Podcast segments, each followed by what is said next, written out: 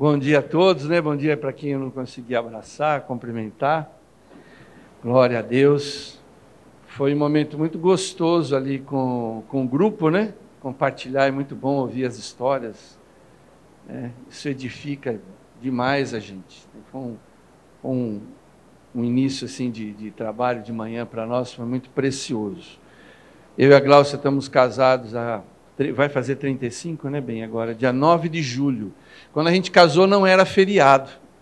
Depois nós somos contemplados com a Assembleia Legislativa do Estado de São Paulo, que promoveu o 9 de julho para um feriado, né?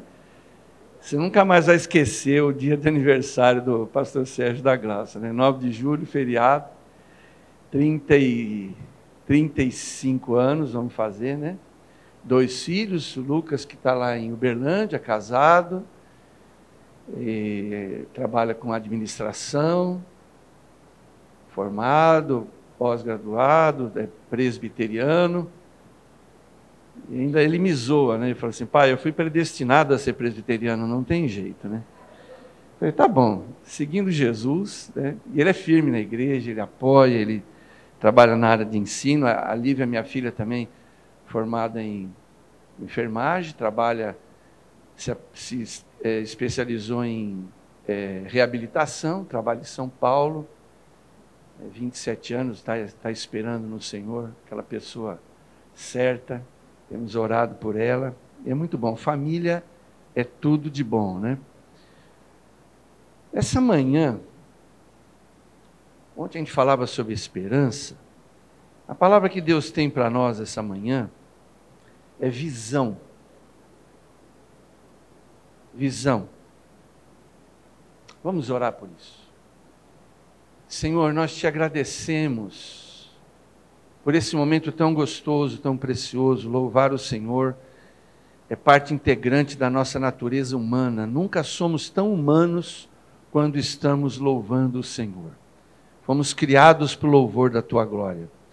E nessa hora nós pedimos ao bendito Espírito Santo, esse Espírito presente em nós, sobre nós, através de nós, que está à nossa direita, à esquerda, que está atrás, adiante, esse Espírito onde nós estamos imersos nessa ambiência gloriosa e celestial, esse Espírito tenha total liberdade nessa hora.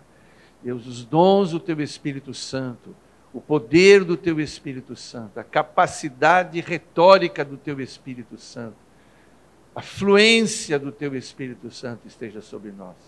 Cobre-me, Jesus, com teu sangue, coloca as tuas palavras na minha boca, é o que eu te peço em nome de Jesus. Amém. Visão. Eu fico pensando, né? O que nos move na nossa vida é aquilo que nós enxergamos. Vou dar um exemplo. Um aluno que termina o ensino médio, ele tem uma visão. Ou ele vai trabalhar para ajudar a família, ou ele vai para a faculdade, ou ele vai fazer as duas coisas. Depois de formado, ele tem aquela visão de procurar um emprego compatível com a sua especialização. E dentro dessa empresa, ele é estimulado a ter uma visão de carreira. Ou seja, em tudo na vida, primeiro nós temos que enxergar alguma coisa para podermos conquistar alguma coisa. E amor se escreve também com a letra V de visão. É necessário visão. Vou dar outro exemplo. Comerciantes que acabam formando uma sociedade, eles precisam ter uma visão para o produto que eles estão oferecendo seja um produto físico, seja prestação de serviço, uma sociedade precisa ter uma visão. Olha, quem que nós vamos alcançar, quem é o nosso público, quem é o nosso cliente, o que ele espera do nosso serviço. E quando duas pessoas se amam, elas precisam ter uma visão clara sobre aquilo que elas querem para o seu futuro. Então, voltando para a questão do casamento, né? quando a gente conhece alguém, nós temos uma visão e essa visão costuma ser romântica. Geralmente a gente se apaixona por uma imagem. É uma imagem que anda, que fala, que tem linguagem corporal e usa bons perfumes, mas continua sendo uma imagem. Né? Ou foi os olhos que chamou atenção, ou foi o cabelo, ou foi a pele, ou foi a conversa, ou foi o biotipo. É, nós nos apaixonamos por uma imagem. Depois, nós ficamos imaginando como seria ter um relacionamento com essa pessoa e evoluir esse relacionamento para um noivado, para um casamento. Tudo isso tem a ver com visão. E o período do noivado é bastante importante porque é quando nós procuramos harmonizar a nossa visão com a visão da pessoa com quem a gente pretende se casar. Até esses dias a gente está conciliando um, um, casalzinho de noivos lá, né, bem? Que estão com essa dificuldade de harmonizar é, a visão deles, né? Com respeito a trabalho, profissional, onde vai ser, moro aqui, moro lá. Então, essa questão da visão é muito importante se nós queremos realmente manter a nossa esperança. Quem não sabe aonde vai não chega a lugar nenhum. Um exemplo, por Paulo, lá em Atos 26, 19, né? Ele diz assim para o rei Agripa: Não fui desobediente à visão celestial. Quando Deus chamou Paulo, deu uma visão para ele. E a visão dele pode ser resumida: ele queria chegar a Roma. Então, ele pegou toda aquela área ao redor de Israel mas o foco dele era chegar em Roma, tanto que ele termina o seu ministério em Roma. Então, mesmo que ele tenha passado por várias cidades, várias províncias, iniciado várias igrejas, o alvo dele ele nunca escondeu de ninguém. Inclusive, quando a gente esteve lá na casa do pastor Rodrigo, lá em, na, na Itália, ele me levou, falou: Quero te levar para você conhecer o lugar onde Paulo aportou, quando ele chegou aqui pela primeira vez. Aí chegamos lá, uma praia comum, mas é, quando eu vi aquela, aquela água, né, aquele lugar, aquele ambiente, pensando, puxa, Paulo chegou aqui, foi aqui que ele falou: a minha visão vai se completar. Ele tinha esse propósito. E Deus tem uma visão para o casamento. Quando eu me casei com a Glaucia, a gente estava compartilhando ali das nossas dificuldades de início de casamento. Como que nós superamos aquelas dificuldades dos oito primeiros anos de casado? Porque a gente sabia o que a gente queria. A gente tinha uma visão. Então a gente superou muitas dificuldades de ajuste temperamental, questão cultural. Eu nasci e criado em São Paulo, ela nascida e criada no interior, famílias totalmente diferentes, estrutura psicológica diferente propósitos pessoais, individuais diferentes. Então, até isso se harmonizar, como é que a gente conseguiu vencer tudo isso? Obviamente que foi segurando na mão do Senhor.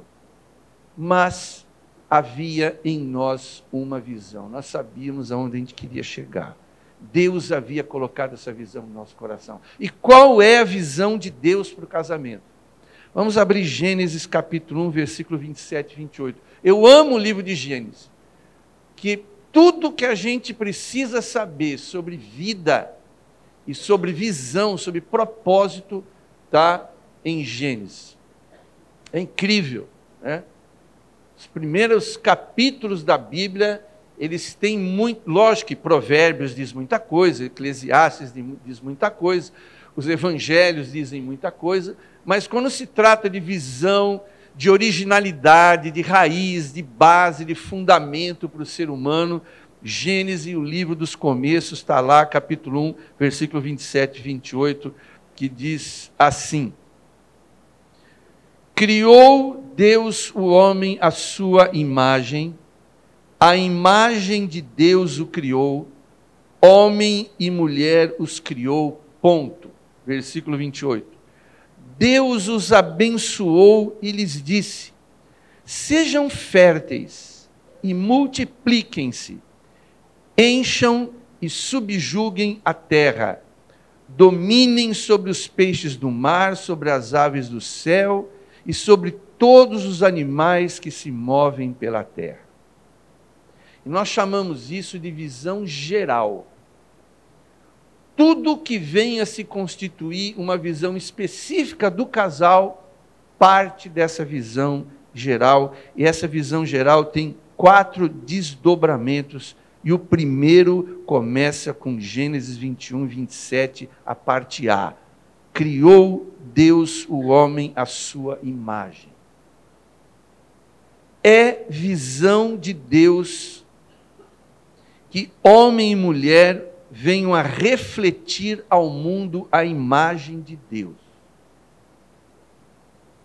Quando eu me caso, a visão de Deus para o meu casamento é que eu e a minha esposa, minha esposa e eu possamos refletir ao mundo a imagem de Deus. Isso não é apenas uma doutrina, isso não é apenas teologia, isso é uma coisa muito prática. Quando eu ouvi alguns testemunhos, né, alguns casaram e depois se converteram, outros converteu o marido primeiro, depois a esposa e tal. Mas quando os dois se tornam cristãos, principalmente, é visão de Deus que reflitam a sua imagem. Né? Isso está em Efésios 5, versículo 8 e 9.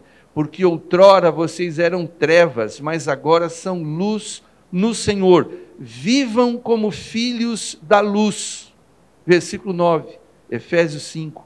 Pois o fruto da luz consiste em toda bondade, justiça e verdade, e aprendam a discernir o que é agradável ao Senhor. O que é luz? A luz é o que nos ilumina. A lua é muito bonita, mas ela não emite luz, ela reflete luz. E nós não iluminamos, nós refletimos luz. Mesmo que a Bíblia diz, vós sois a luz do mundo, na verdade, o aspecto de eu ser luz do mundo não significa que eu, em mim mesmo, emito um brilho que possa trazer luz para alguém. Não, eu reflito a imagem de Deus. Eu sou um reflexo, ou devo ser um reflexo da imagem de Deus. E eu destaco nesse versículo de Paulo aos Efésios, bondade, justiça e verdade.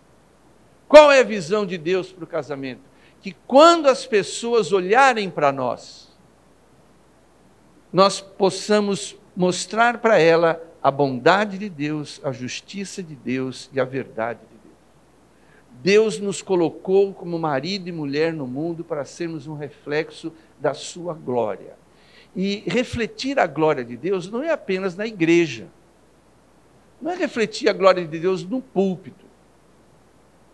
Eu tenho que refletir a glória de Deus para cunhado, para cunhada, para sogro, para sogra, que na igreja as pessoas, né, o pastor, puxa vida e tal. Agora, o meu sogro e minha sogra estão morando comigo agora. Antes eles tinham uma visão ao meu respeito. Né? Hoje a gente mora no mesmo endereço. O Armando Marise 104, eles têm o cantinho deles lá, nós temos o nosso. E Deus me chama para refletir a glória dele para os meus sogros, da minha cunhada, para o meu cunhado. Para os meus filhos é fácil, né? É só beijo, abraço, carinho, boas palavras, aconselhamento, como é que você está e tal. É fácil para os filhos verem a glória e o reflexo de Deus em nós. Mas é visão de Deus que a gente venha refletir. Criou Deus o homem à sua imagem. Deus poderia ter criado o homem à imagem de qualquer outra coisa, mas ele resolveu criar a imagem dele. Deus queria se ver em nós. Por que, que ele fez isso, eu não sei, a teologia não explica. Mas Deus poderia ter nos criado a imagem e semelhança de qualquer coisa, porque Deus é criador e ele já deveria ter muita coisa construída e feita e criada. Mas ele decide nos criar a imagem dele. E é propósito que nós venhamos a refletir essa imagem. A mulher reflete um lado sensível de Deus. E o homem reflete o lado forte de Deus. No sentido físico, no sentido é, emocional. Então, a complementaridade de marido e mulher é para que Deus seja visto. As pessoas possam ver Deus no nosso casamento. Nem sempre meu casamento refletiu a glória de Deus. Nem sempre. Há momentos que a gente vivenciou, momentos difíceis, momentos de lutas, e a gente muitas vezes é forçado a passar uma ideia diferente daquilo que realmente a gente vive dentro de casa. Né? A gente tem aquela preocupação com a nossa reputação, pô, o que, que vão pensar de mim, o que, que vão pensar de nós. Até ali no compartilhar, a gente está comentando como foi importante nós deixarmos um, um, uma denominação e ficarmos três anos, até foi na época que nós ficamos em São Carlos, onde a gente podia ser a gente mesmo. Eu lembro que o pastor Alexandre, uma vez, sentou do meu lado, eu não estava escalado para pregar aquele dia, ele sentou do meu lado e disse, Sérgio, está tudo bem? Eu falei, não. Ah, então vem cá, me pegou pela mão, me levou para uma salinha, sentou comigo e ficou quieto do meu lado, sem abrir a boca, não fez uma pergunta. Só ficou sentado comigo ali. Ele esperou, sei lá, uns 15 minutos para eu poder falar alguma coisa. Como é bom a gente ser a gente mesmo. E a gente sendo a gente mesmo, permite que Deus possa refletir a sua imagem em nós. Então a visão de Deus para o seu casamento é essa: que as pessoas possam olhar para vocês e serem impactados com a bondade, a justiça e a verdade de Deus. Então pense nisso. Aonde eu quero chegar, pastor? Ah, eu quero que o meu casamento reflita a bondade, a justiça e a verdade de Deus. Como que eu posso refletir a bondade de Deus? Se o casal é um casal generoso, bondoso, gentil, hospitaleiro, assim a gente reflete a bondade. Como a gente pode é, refletir a justiça de Deus? Praticando atos de caridade, de honestidade. Às vezes nós temos que falar umas verdades para as pessoas. Essas verdades nem sempre são aceitas. Nós muitas vezes, inclusive eu tenho aprendido isso, às vezes nós temos que dar a nossa presença para uma pessoa, mas às vezes nós temos que dar a nossa ausência para aquela pessoa. Em 2021, Deus começou a ministrar o meu coração que era o momento de eu entender isso. Né? Nós depois fizemos aí um processo de transição, passamos a presidência da igreja. Hoje nós temos um outro presidente lá na igreja. Eu faço parte da equipe pastoral. Hoje eu sou pastor auxiliar. Ah, o senhor não quer ser ido? Não, quero ser auxiliar. Vamos auxiliar. E o que Deus falou comigo? Está na hora de você dar um pouco da sua ausência. E eu lembrei de Jesus. Jesus chamou os discípulos depois da ressurreição e disse: Olha, eu dei a minha presença para vocês durante 33 anos, agora vou dar um pouquinho da minha ausência. Se virem aí. Fique em Jerusalém até que do alto vocês vão ser revestidos de poder, vocês vão ser minhas testemunhas. Tchau, pai está me chamando, estou indo, fui. E deu a ausência dele. E mesmo que os discípulos ficassem mesmo assim, aí ele vem e fala: Não, peraí, ó, estarei com vocês todos os dias, até a consumação do século. Mas ele estava dando a ausência física dele. Então, isso também reflete a glória de Deus. Que as pessoas possam ver a bondade de Deus, a justiça de Deus e a verdade de Deus. Isso aqui é uma coisa importante quando a gente testemunha das nossas lutas. É, até isso também, foi muito bom isso compartilhar, porque me deu subsídio para o sermão. É, como, é, como é bacana a gente contar os nossos problemas. Uma vez eu fui pregar numa igreja e eu comentei que eu tinha passado por um período de depressão, que eu tinha tido alguns dias de síndrome do pânico, tal, tal, tal. E a pessoa que dirigiu o louvor, dirigiu o louvor de uma maneira maravilhosa. Eu nunca vi um louvor tão bem conduzido por, uma, por um ser humaninho como aquela pessoa lá. Quando acabou o culto, ele veio na minha direção, eu fui para dar um abraço, eu falei assim, eu preciso falar com o senhor. Sério. Ah, tá bom cumprimentei umas pessoas, tal, tal, fui lá. Ele olhou para mim e falou assim: Olha, eu estou em profunda depressão. Na hora eu pensei assim: Meu Deus, ele deve ter um irmão gêmeo. Porque aquele que estava dirigindo o louvor não pode ser a mesma pessoa. Mas por que, que ele foi encorajado? Ele disse assim: Eu nunca ouvi um pastor, um líder fazer esse tipo de comentário. Então, o que, que o que, que significa refletir a glória de Deus? Não é a gente posar de bam, bam, bam. mas é a gente ser aquilo que a gente realmente é, sem a menor preocupação com a maquiagem. Entende? Porque aí a pessoa se encoraja, ela vem. Eu nunca tive muito pudor em, em comentar as nossas agruras, as nossas dificuldades.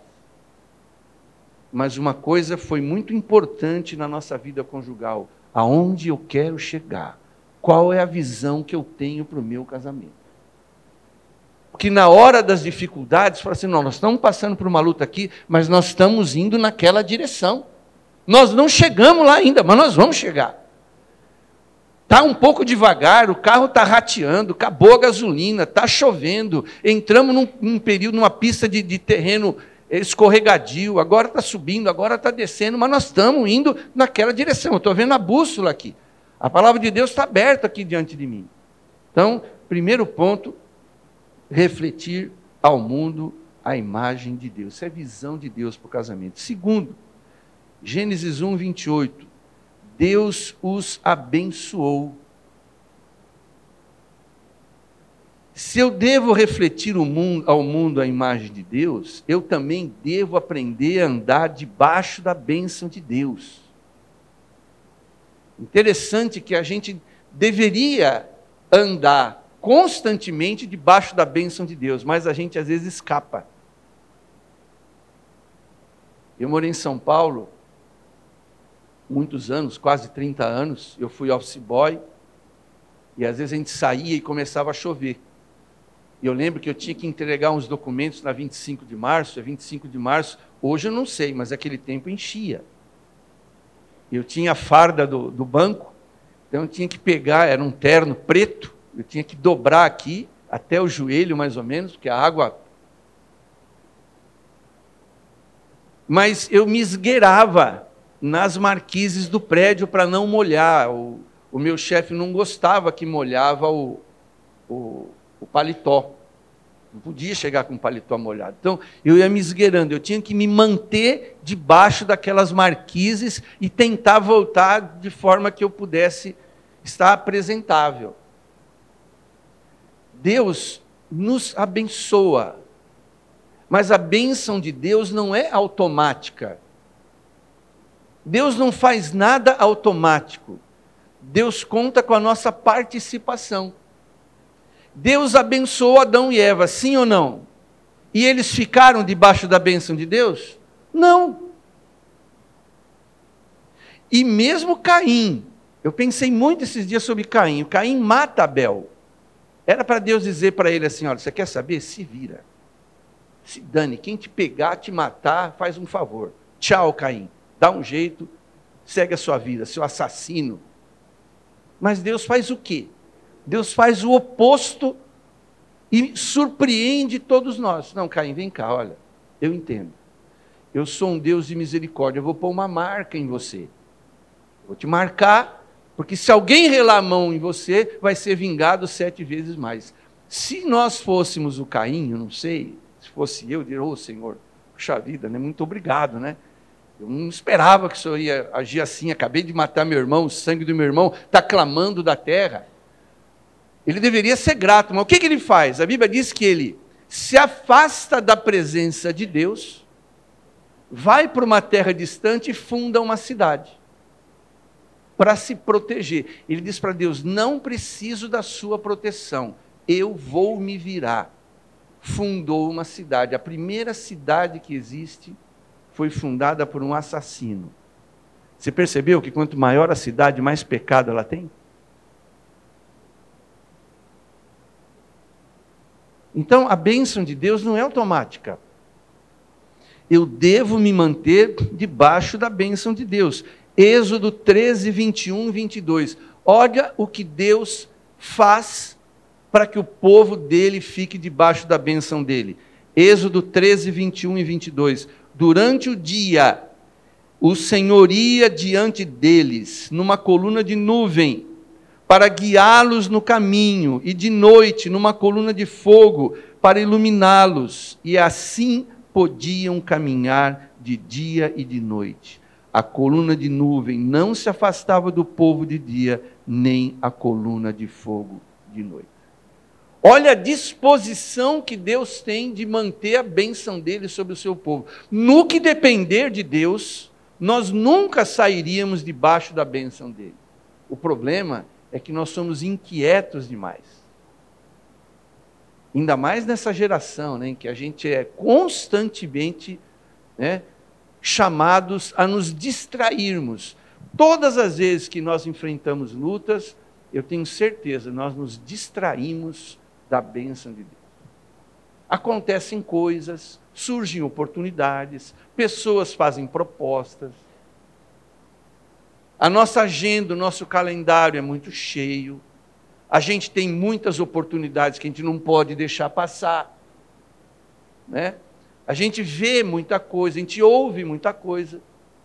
E a gente não tem o costume de orar e esperar Deus falar.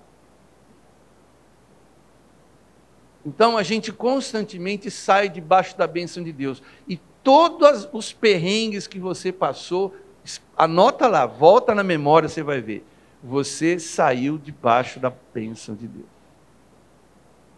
Isso não significa que estar debaixo da bênção de Deus, sempre as coisas irão de bem a melhor. Não, a gente vê na vida de Paulo quantas lutas, quantas dificuldades. Estevão morreu no início do seu ministério apedrejado e é um mártir abençoado. Né? A voz dele fala até hoje. Mas a bênção de Deus não é uma coisa automática. Eu preciso sempre saber: esse convite, essa proposta, essa ideia vem de Deus? Deus está nisso? Romanos 8,14 porque todos que são guiados pelo Espírito de Deus são filhos de Deus. Deus tem prazer em nos guiar. Deus tem o maior prazer em nos guiar, nos conduzir. Alguns têm um temperamento mais indômito, né, mais atirado, né, outros são mais reservados. Então, esses mais reservados, mais tímidos, não estão mais protegidos do que aqueles que são mais ousados. Porque às vezes Deus manda andar e ele fica. Para aqueles mais ousados, Deus manda ficar e eles vão. Então veja, a visão de Deus para o casamento é que eu ande debaixo da bênção de Deus. Marido e mulher. E bênção de Deus tem o significado de proteção e provisão.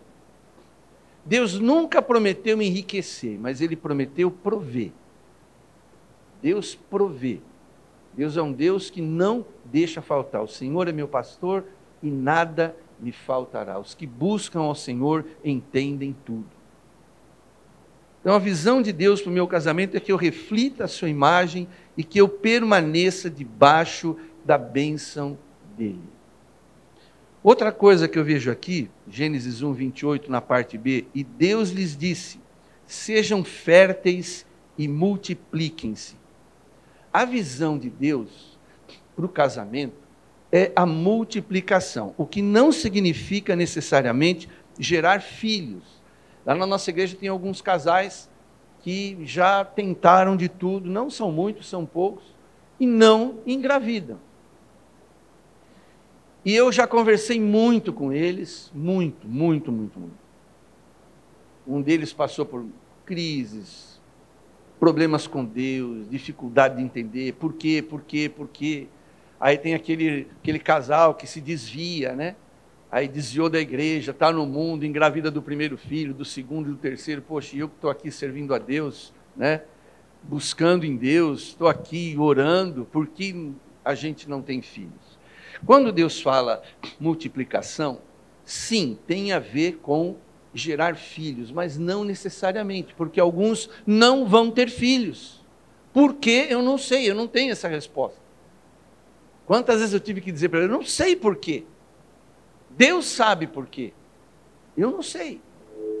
Agora, nós podemos, é, permanecendo sobre a bênção de Deus, nos multiplicar de que forma? Essa multiplicação também significa ter pessoas sob os nossos cuidados. Não, nós não temos filhos, mas nós temos uma classe de escola dominical, nós temos um grupo de evangelismo, nós temos um ministério de aconselhamento. mais são os filhos da estéreo do que da casada, a Bíblia diz. Então, às vezes, não há filhos biológicos, mas podem haver filhos adotivos. E costuma-se dizer que filho adotivo é, não é filho da barriga, mas é filho do coração. O filho da barriga, às vezes, a gente não, não escolhe, ele simplesmente vem. Agora, o filho adotivo é aquele que a gente vai lá e diz: é aquele ali, escolhido, tão filho quanto um gerado. Mas é propósito de Deus que sejam férteis e multipliquem-se. Estender as dimensões do seu lar e alcançar pessoas. Quando meus filhos saíram de casa, foram fazer faculdade, Santa Rita é uma cidade pequena, né? Lucas foi estudar em Uberlândia, em Minas, a Lívia foi estudar em Ribeirão. E eles passaram a ser meio que visitas em casa por conta da própria história e foram trabalhar fora. Hoje estou com meu sogro e minha sogra em casa. E isso me, me dá um senso de dignidade. É, eu acho legal eles estarem ali. É outra realidade, né, bem? Totalmente diferente. Filho, você fala, não, vem cá, vem cá, senta aí, desliga essa televisão, abaixa esse som. Vai falar isso para uma mulher de 92 e um de 88. Se deixar, eles mandam na gente. E a gente não pode conversar qualquer coisa na mesa, porque não, o que foi? O que você falou? Já fica preocupado. Porque se tem uma palavra que define os dois, é preocupação. É impressionante. Se a gente falar alguma coisa, ó, oh, o pneu do carro furou? Não, não, é, eu acabei de trocar. Mas é bacana saber que nós estamos cumprindo a visão de Deus para o nosso casamento multiplicação. O que é multiplicação? Estender os limites do lar, atender vizinhos. Muitas pessoas veem missões como ir para a Índia, para a China, para Nicarágua, né? E às vezes é só atravessar a rua. Isso é multiplicação. Um exemplo de multiplicação, Romanos 16, 3 a 5, quando Paulo diz assim: Saúdem Priscila e Áquila, meus colaboradores em Cristo Jesus. Não cita se eles tinham filhos, a gente não sabe. Arriscaram a vida por mim, sou grato a eles, não apenas eu, mas todas as igrejas dos, dos gentios. Saúdem também a igreja que se reúne na casa deles. Era um casal que refletia a imagem de Deus, permanecia debaixo da bênção de Deus e eram férteis e se multiplicavam através dos dons do ministério.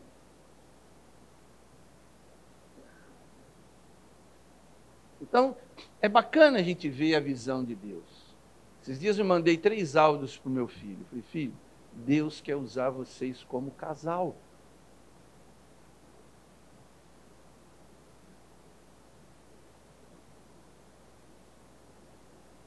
E por último, Gênesis 1, 28, a terceira parte do versículo: subjuguem a terra e dominem.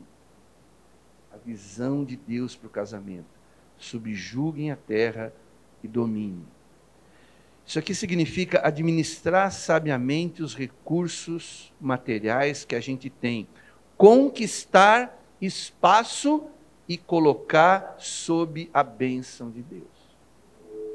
Eu vou ser promovido e o resultado dessa promoção são condições financeiras que eu vou colocar sob a bênção de Deus, a serviço de Deus. Daí entra o dízimo dele, entra a oferta, entra ajuda para um parente. Deus quer, como sua visão para nós, que a gente cresça. Eu lembro de uma frase de John Wesley, né? Ganhe o quanto você conseguir, economize o quanto você conseguir e dê, doe o quanto você conseguir. Ou seja, os recursos materiais eles têm que estar sempre girando, girando. Então, quando Deus diz para o homem que é a visão dele subjugar a terra, dominar a terra, é auferir recursos para colocá-los debaixo das mãos e do poder de Deus. A gente vê aí quanta corrupção, a gente vê quantas pessoas usando né, muito dinheiro na mão de pouca gente, pouco dinheiro na mão de muita gente. Há uma desigualdade muito grande. Eu não sou esquerdista, não. Eu já vou falar logo, senão vão achar que eu, né, que eu sou meio avermelhado. Nada contra quem é de esquerda. Né? Nas igrejas você não pode falar de política. É um problema. Uma vez eu fui cair nessa besteira, meia dúzia simplesmente sumiu, nunca mais eu vi. Problema. Mas é propósito de Deus que o casamento seja bem conduzido a ponto de conquistar para colocar sob a bênção de Deus.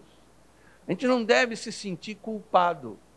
E também não deve simplesmente dizer, não, eu vou viver para o zero a zero, tendo que comer, tendo que vestir, tá bom. Não, a visão de Deus para o casamento não é essa.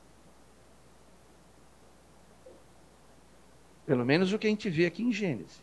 Subjugue a terra, domine a terra, administre isso aí. Faça as coisas renderem. Isso não é só para quem é empresário, para quem é investidor. Né? Uma coisa é você crescer profissionalmente ou crescer financeiramente para o seu próprio deleite, né? para a sua própria vaidade, para a sua própria ostentação. Outra coisa é você crescer e prosperar para que esses recursos sejam colocados sobre a bênção de Deus. Como é bom saber que existem pessoas que prosperam imensamente, geram muitos empregos, facilitam a vida de muitas pessoas com honestidade, com justiça, com bondade, com verdade. Então, isso é visão de Deus. Eclesiastes 4, versículo 9: Melhor é serem dois do que um, porque tem melhor paga do seu trabalho. Veja como Deus pensa. Casados podem ir muito mais longe economicamente falando do que solteiros. Você sabe que dentro do casamento tem sempre um que é mais freio, o outro é mais acelerador, já reparou? Um segura mais, o outro gasta mais. Um é o departamento de compra, o outro é o departamento de consumo. Então, se houver uma harmonia, que veja bem, mesmo aquele que segura, ele pode estar cometendo pecado de avareza. As mulherada, a mulherada está dando risada porque tem, tem alguém com culpa no cartório aí, né? Alguém está com culpa no cartório. Né? Mas então, dentro de um casamento, geralmente é assim. Né? Um é mais gastão, né? mais visionário, né? ele vê, ele gosta de ver, de comprar, de adquirir. O outro é mais cauteloso. Mas o casamento é uma parceria, é uma equipe, é um time, né? E esse time funcionando sob a bênção de Deus, pensando em multiplicação, pensando em refletir a imagem de Deus, subjuga, domina, administra, cresce, prospera, avança e abençoa. Eu queria encerrar dizendo que o que, voltando a dizer, né? Eu e a minha esposa, o que a gente vê é isso. Nós tínhamos uma visão: ter filhos, os nossos filhos fossem crentes, ter a nossa casa, ter o nosso ganho, ter condições de uma vida digna, e chegar à idade madura juntos, fiéis um ao outro, né? e procurando compartilhar as nossas experiências, boas e não tão boas assim. Visão de Deus é mais ou menos como o mapa de uma visão de um piloto. Eu trabalhei sete anos em Pirassununga, fazendo capelania em Força Aérea, Exército, então muito das minhas ilustrações, um dia me perguntaram se eu fui militar. Eu nunca usei um bibico na vida, nem coturno, nada. Mas é o convívio é um negócio interessante, né? Você acaba pegando meio que por osmose. Mas a, a visão de Deus é mais ou menos um mapa para um piloto. Ele dá o destino, dá um senso de destino. Eu, eu vejo que muitos desistem do casamento porque não tem um mapa. Como eles não sabiam aonde eles queriam chegar, eles acabam não chegando a lugar nenhum e desistem. Agora, quando nós temos uma visão clara do que Deus quer para nós, é como um mapa nas mãos do piloto.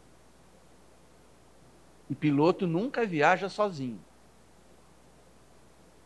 Está lá marido e mulher, piloto e copiloto, a tripulação, a família, os passageiros, seu círculo de amizade, irmãos da igreja.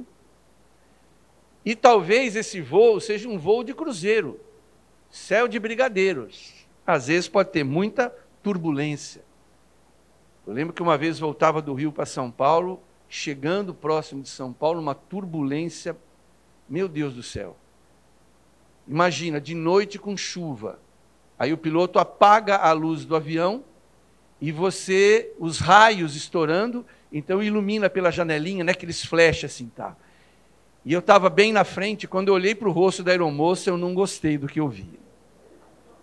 Eu olhei para o rosto dela e falei, Jesus de Nazaré, vou segurar na mão de Deus e ia pousar em Congonhas, que é um porta-aviões aquilo ali, né? Aquilo não é aeroporto, aquilo é um porta-aviões.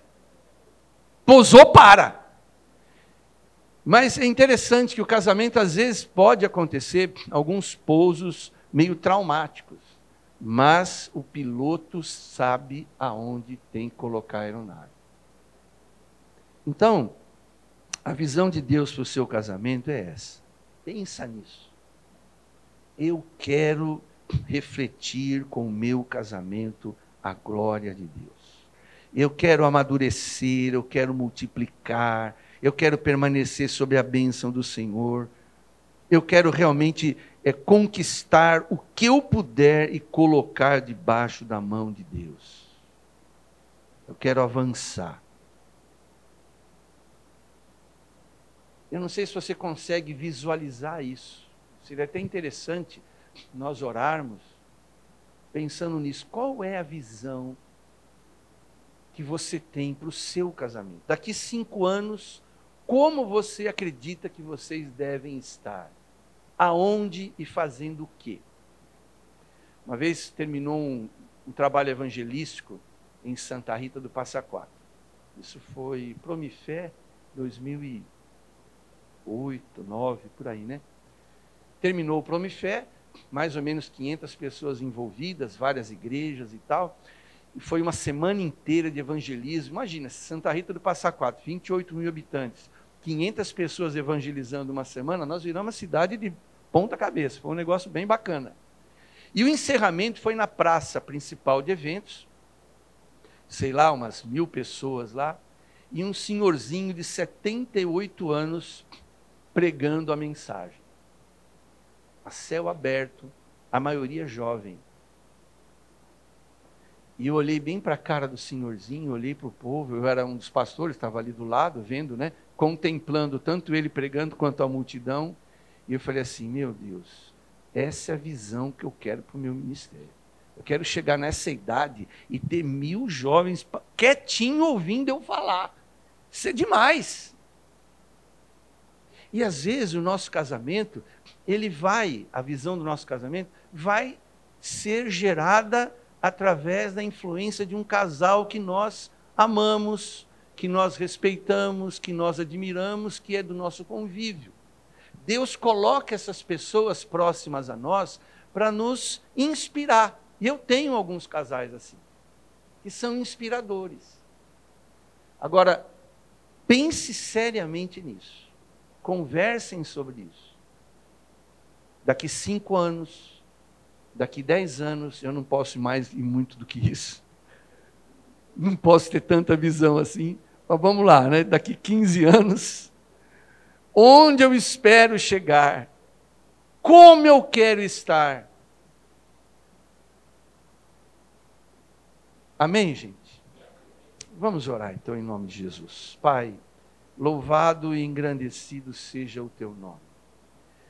Nós cremos, Senhor, que aquilo que nos mantém no casamento não é apenas uma esperança viva e real em Deus, mas também uma visão que o Senhor nos dá e nos acrescenta para saber uma, sabermos aonde nós estamos e para onde nós estamos indo. E que essa caminhada, Senhor, jamais seja solitária, porque nós temos uma nuvem de testemunhas que estão andando conosco. E são vidas preciosas que também lutaram, que também venceram. E eu te peço, Pai, em nome de Jesus, que nunca ninguém aqui desista do projeto de Deus para o seu casamento.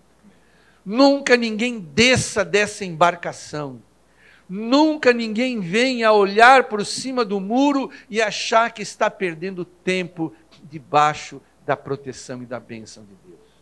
Que nunca passe pela nossa cabeça fazer o que Adão e Eva fizeram, abandonando aquele jardim.